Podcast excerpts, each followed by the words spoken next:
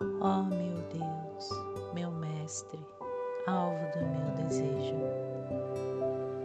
Este servo teu quer dormir à sombra da tua misericórdia e repousar sob o palho da tua graça, implorando o teu cuidado e a tua proteção.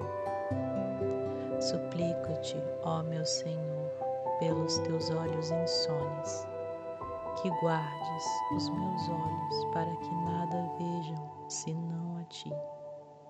Fortalece-lhes, pois, a visão, para que discernam os teus sinais e contemplem o horizonte da tua revelação. És aquele ante as manifestações de cuja supremacia tremeu a quintessência do poder. Nenhum outro Deus há senão tu, o onipotente, o que tudo domina, o absoluto.